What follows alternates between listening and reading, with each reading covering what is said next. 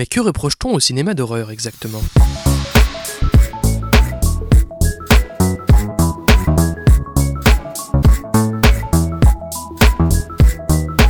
Salut et bienvenue dans ce 65e numéro de Comment c'est raconté, le podcast qui déconstruit les scénarios un dimanche sur 4. Aujourd'hui, ouvrons la boîte de Pandore avec le film d'horreur anglais Hellraiser Le Pacte, écrit et réalisé par Clive Barker et sorti au cinéma en février 1988. Ce sera l'occasion pour nous d'étudier ce que le genre horrifique présente comme vertu et comme limite.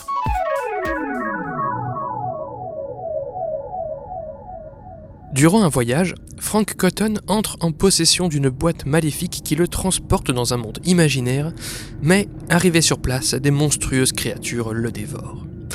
Quelques années plus tard, son frère Larry et son épouse Julia emménagent dans la maison de Frank sans se douter que l'esprit de ce dernier y rôde encore. Alors qu'une goutte de sang accidentelle tombe sur le sol, le monstre se réveille et part en quête de chair fraîche. Extrait de la bande-annonce. No. Unlike anything you have witnessed, is born. Because within these walls, the unholy is unleashed.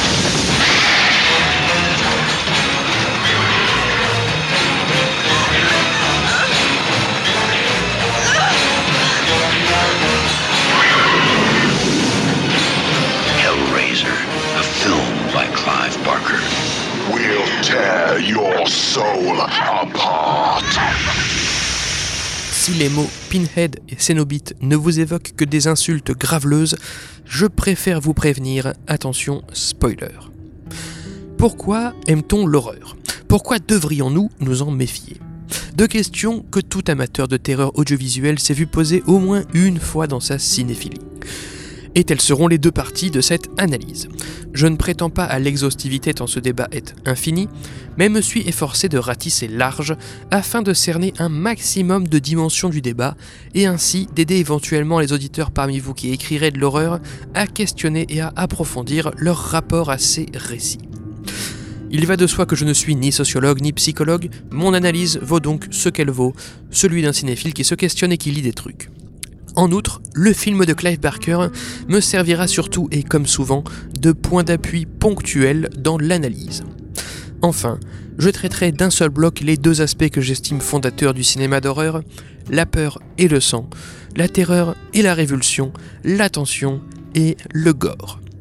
Commençons donc avec les différents effets que le spectateur peut apprécier face à un film comme Hellraiser. Je procéderai par thème. Premier thème, apprendre un film d'horreur favorise certaines formes particulières d'apprentissage. Nous en parlions dans le dernier épisode du podcast, on profite notamment des films et des séries pour apprendre comment survivre. Le plus souvent, il est davantage question de survie sociale, nous disions, mais avec le cinéma d'horreur, nous revenons à l'élémentaire survie physique.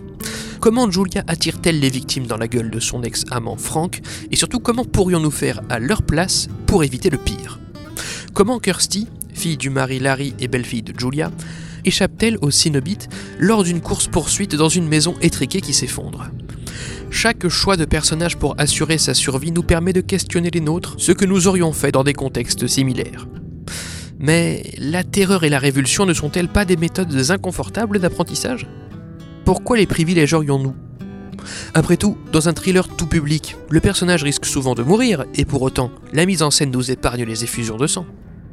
Je pense que l'on peut s'en remettre à la notion de masochisme bénin, rapportée par la chaîne YouTube Cinéma, écrit SC, dans sa vidéo sur la logique de l'humour, théorie donc de deux psychologues dans les années 80, comme quoi, de même qu'on aime apprendre via le rire malgré un état de malaise ou de surprise qu'il implique, on aime apprendre via la peur.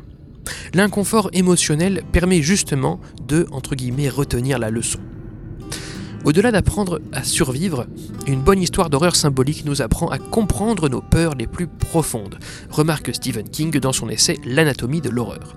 Sachez qu'à chaque fois que je me rapporterai à lui dans cette étude, je ferai référence à ce bouquin en particulier. Un peu comme un médecin qui manipule votre corps et cherche où vous avez mal, l'écrivain d'horreur identifie donc des points vulnérables des peurs. Une interprétation que j'ai par exemple eue de la symbolique de Hellraiser rapporte à l'adultère. Si vous ouvrez le puzzle, vous rencontrez un monde intense en plaisir comme en souffrance, et où l'un ne va pas sans l'autre. Cela m'a semblé mis en parallèle avec la relation sexuelle taboue que Julia a pu avoir le jour de son mariage avec le frère de son fiancé. Bref, un adultère. Depuis, Julia est hantée par ce souvenir et, une fois sous l'emprise de la réincarnation de son amant, la protagoniste se désintéresse de sa vie conjugale classique. Cette relation toxique implique des souffrances chez Julia, celle notamment de se mettre en danger, de tenir ses proches à l'écart, de s'enfermer dans un secret morbide, mêlé de plaisirs indissociables. Le goût pour l'interdit, le souvenir d'une sexualité intense ou tout simplement le sentiment amoureux.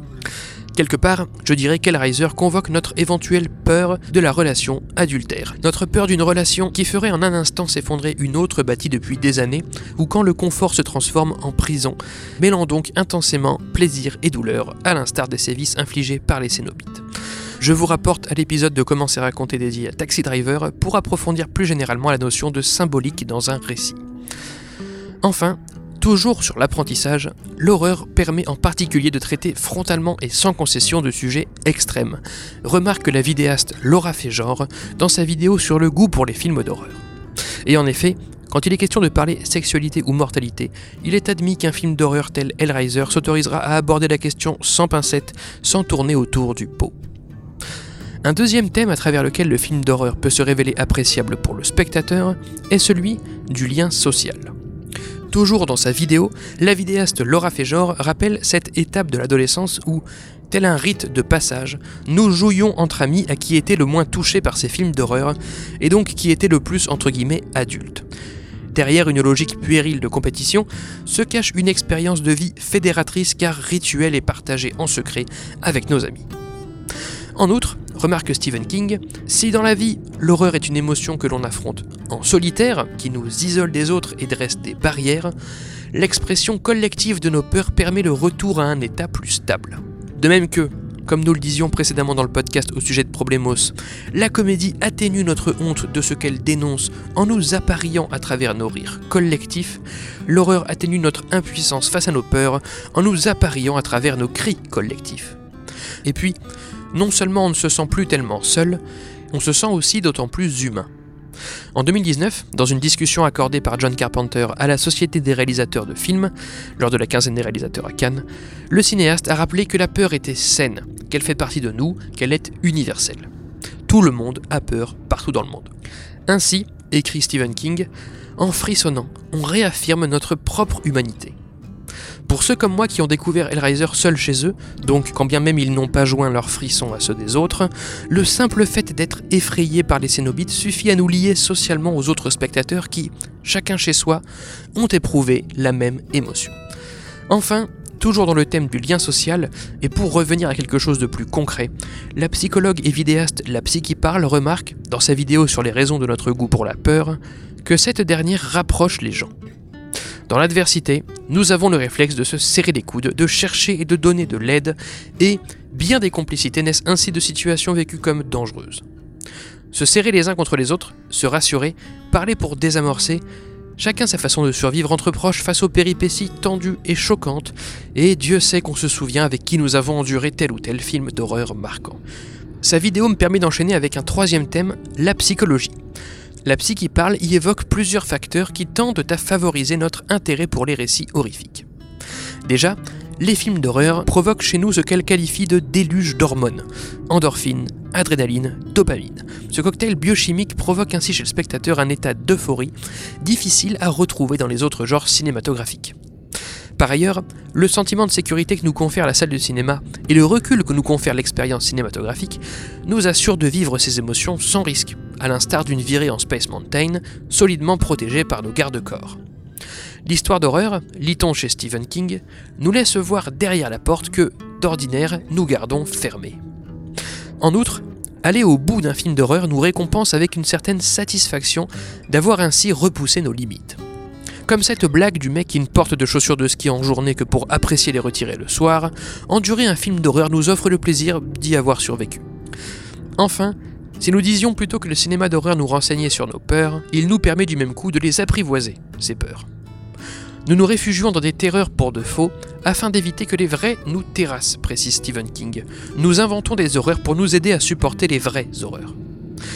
Quand le générique de fin d'Hellraiser survient, on peut se dire que c'est bon, on a traversé des dangers de mort, échappé à un monstre qui se nourrit du sang des autres, on s'est sorti d'affaires d'un tabou conjugal tragique, on est toujours vivant malgré une peau lacérée par des crochets, etc. En tout cas, on se convainc d'avoir traversé nous-mêmes ces expériences et, quelque part, que ces peurs ont été vaincues. J'aimerais finalement aborder un quatrième thème sur lequel le cinéma d'horreur parvient à satisfaire son spectateur, notre physicalité, notre expérience corporelle. Le film d'horreur, lit-on dans l'anatomie de l'horreur, est une musique qui touche les nerfs plutôt que la cervelle. On a tendance à considérer le cinéma comme un vecteur avant tout de sens et de réflexion. Telle est d'ailleurs la raison d'être de ce podcast. Par ailleurs, on considère souvent, question sensation, que les films ne nous donnent matière qu'à voir et à entendre.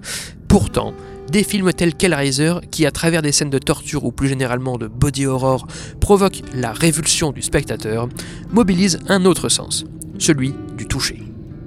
De même que le cinéma d'horreur nous plonge dans une euphorie intense, il mobilise notre physicalité, il reproduit chez nous les sensations matérialisées à l'écran, comme si nous les expérimentions dans notre propre corps. Aucun autre genre cinématographique ne nous permet de vivre aussi concrètement une histoire. Donc, concernant les vertus particulières du cinéma d'horreur pour le spectateur, voilà les quatre grands thèmes que j'ai identifiés, social, psychologique, éducatif et physique. Après, l'horreur n'est pas appréciée que des spectateurs. L'industrie aussi se réjouit parfois d'y avoir recours. Paul Schrader rappelle, dans le recueil d'entretien The Craft of the Screenwriter, qu'un film doit intéresser des millions de personnes pour espérer être financé. Et justement, la violence et la sexualité permettent de satisfaire cette exigence par leur universalité, puisque ces deux fantasmes pénètrent toute culture et toute classe sociale. Si on met de côté l'intérêt financier à produire des récits bon enfant afin de toucher des familles entières, le sang et le sexe parlent à tout le monde. Dernier exemple planétaire en date, Game of Thrones. Parenthèse fermée. Avant d'en venir à la deuxième partie de cette analyse, les limites et dangers du cinéma horrifique, je vais me permettre d'évacuer une non-limite, un non-danger, afin de gagner du temps. Longtemps, les œuvres violentes, et le jeu vidéo en fait encore les frais de nos jours, ont été taxées de dangereuses car favoriseraient soi-disant ou encourageraient le recours à la violence. Représenter des actes violents, ce serait donc les banaliser. La réponse la plus séduisante que j'ai trouvée à ce cliché nous vient de Stanley Kubrick, livré dans ses entretiens à Michel Simon. Ouvrez les guillemets.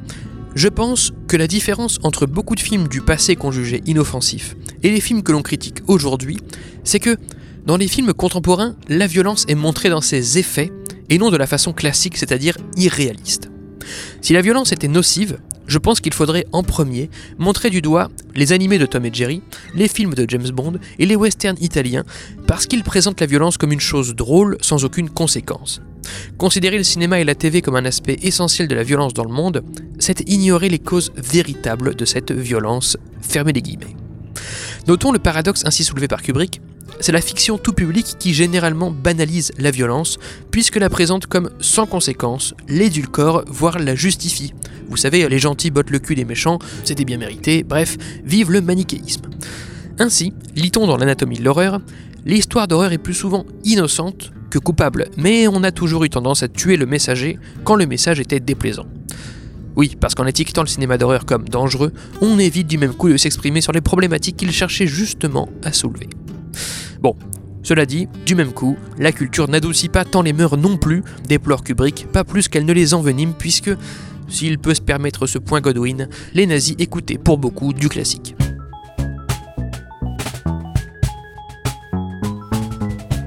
read people that you like um, and try to figure out why you like. And when you see something or read something you don't like, try to figure out why you don't like that. Be a diagnostician.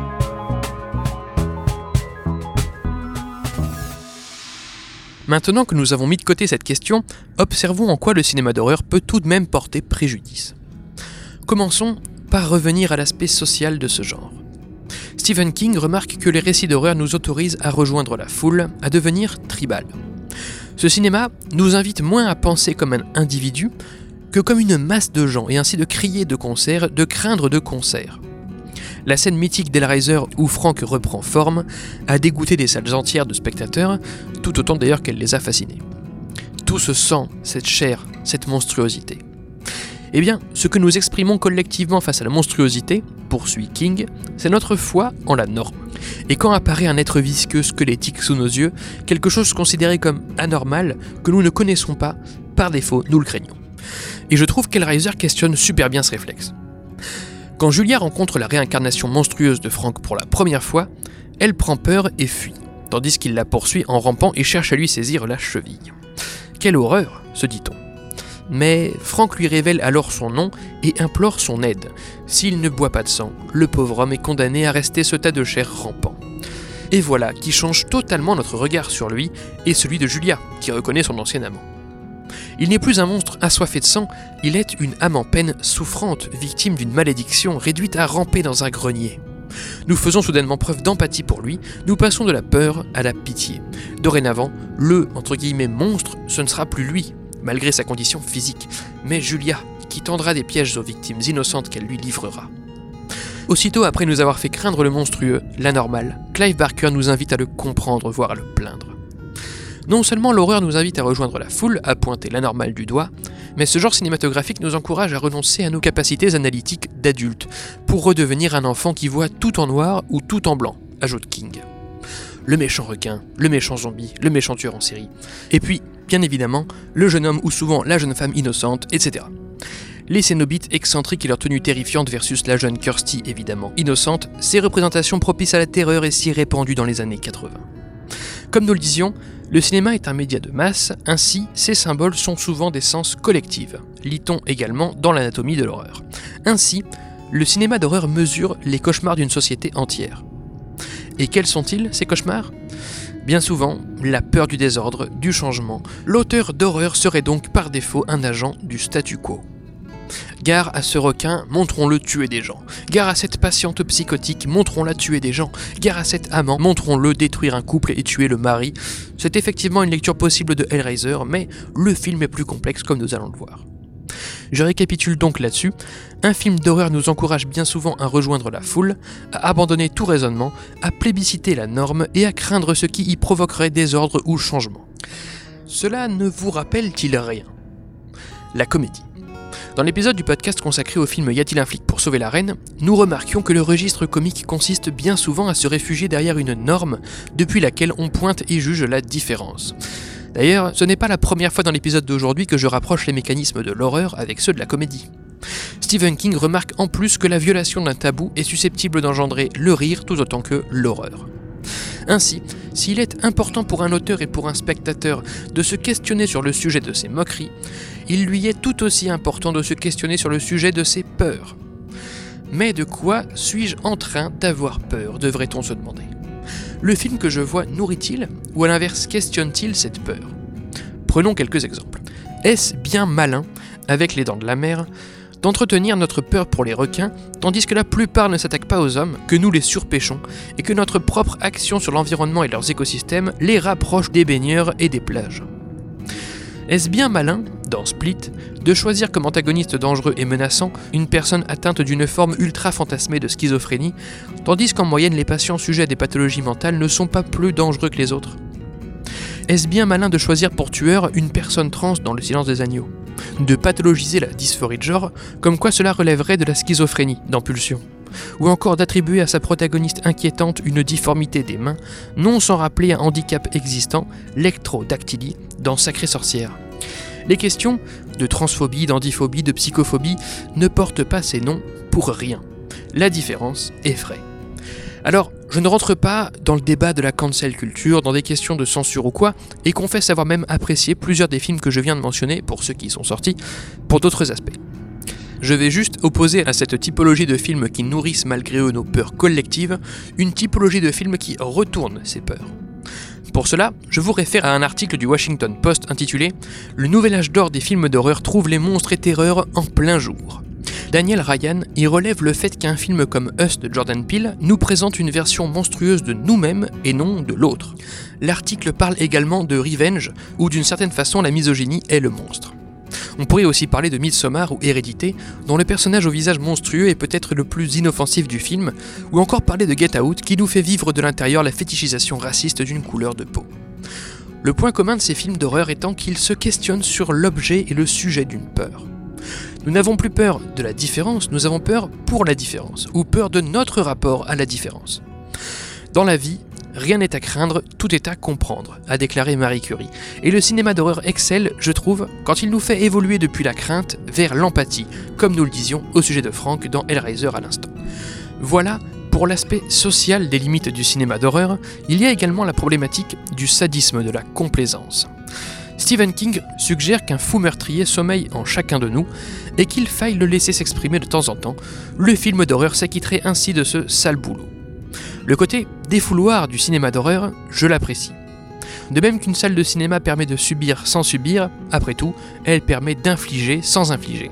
Mais là encore, que défoulons-nous Sur qui et pourquoi? Un article de Slate rapportait cet étrange goût des séries policières et des thrillers pour les victimes jeunes, féminines, et dont les meurtres et cadavres sont toujours bien complaisants, hyper violents, sexualisés. Il n'est plus tellement question de nous révulser physiquement ou de mettre en garde sur les féminicides, il est plutôt question de défouler ce qu'Iris Bray identifie dans son livre sur le male gaze comme la pulsion scopique. Il s'agit d'un plaisir de posséder l'autre par le regard, or, quoi de plus adapté que le cinéma pour satisfaire ce goût voyeuriste et sadique chez les spectateurs, souvent masculins? Le dernier exemple qui m'a sauté aux yeux est le film One BR The Apartment, vu au festival de Gérardmer début 2020. Il profite de l'alibi bien pratique de taper sur une secte diabolisée à l'extrême pour livrer un énième sadisme complaisant et pervers à l'encontre de la protagoniste, un archétype de la Vierge. Dans ce film, une jeune femme prise au piège par une secte grotesque subit bon nombre de sévices gratuits, là pour satisfaire la pulsion scopique du spectateur. Ainsi, quand bien même un récit horrifique peut prétendre dénoncer les féminicides ou l'endoctrinement ou que sais-je, toujours faut-il que ces représentations de la violence ne satisfassent pas bêtement un sadisme gratuit, relevant moins du défouloir que d'une volonté de posséder l'autre. Dans le commentaire audio de la Riser, un film pourtant extrêmement violent, Clive Barker évoque par exemple la première victime de Julia. A la base, l'actrice donnait de multiples coups de marteau, mais au montage, le réalisateur n'en a conservé qu'un seul, le seul qui suffise à abattre la proie ensuite livrée à Frank, car davantage de coups, cela aurait été complaisant et gratuit, explique-t-il. Le plus possible au cinéma, la violence devrait donc avoir un sens. Dans son livre L'écriture de scénario, Jean-Marie Roth déplore que la plupart des scènes de sexe cassent la narration. Quand une histoire s'arrête pour laisser place à du sexe ou à de la violence, le caractère gratuit des scènes nous saute aux yeux. A l'inverse, dans Hellraiser, le souvenir de Julia pour ses ébats extra-conjugaux est monté en parallèle de son mari blessé par le sommier conjugal qu'il déménage, et c'est le sang de cette violence symbolique coulant de la main de Larry qui viendra réveiller l'amant Frank. Ici, l'horreur est un moyen et non une fin, ou en tout cas pas juste une fin. Pour approfondir cette idée de gore entre guillemets utile, je vous renvoie à la vidéo dédiée à ce sujet par la chaîne YouTube Rattle Rock, qui a d'ailleurs aussi produit de super vidéos sur Hellraiser. Sans vouloir jouer les vieux cons, je souscris donc au regret émis par Kassovitz dans l'émission Vidéo Club pour Combini, comme quoi, avec Reservoir Dogs et plus généralement la popularité des films de Tarantino, la violence au cinéma est de plus en plus devenue bêtement fun, pour pas dire sadique, au détriment de sa portée politique. Une méthode assez simple pour persécuter son personnage sans sadisme, et suggérée par Yves Lavandier dans sa dramaturgie, est de le comprendre tout simplement. Oui, un film fait endurer des galères, du conflit, des obstacles, mais il faut toujours garder l'empathie pour celui qui persécute et ou qui est persécuté. Dans Hellraiser, la tueuse Julia est sous l'emprise d'un amant toxique qui la manipule, lequel a subi une malédiction tragique. On quitte le schéma moralisateur classique et manichéen des gentils et des méchants. Clive Barker adore, d'ailleurs, jouer de l'empathie du spectateur, comme il le confesse dans le commentaire audio d'Hellraiser. Quand Julia ramène sa première victime, un homme qu'elle a séduit dans un bar, nous avons peur pour ce dernier. Puis, impatient et frustré sexuellement, l'homme s'offusque que Julia ne se donne pas plus vite à lui. D'un coup, nous perdons au moins une partie, si ce n'est toute notre empathie pour cette victime, et certains se satisferaient presque qu'il soit mangé ensuite par Frank pour aider ce dernier à retrouver sa forme humaine. De même, il y a une scène où Larry, le mari, manque de découvrir la présence de Frank au grenier. Pour faire diversion, Julia feint avoir envie de faire l'amour et traîne plutôt son mari dans leur chambre, sauf que Frank se trouve dans le placard et surgit dans le dos de Larry, lui-même trop occupé à enlacer sa femme pour remarquer l'amant. Ici, s'amuse le réalisateur dans le commentaire audio, nous ne savons pas quoi craindre pour qui.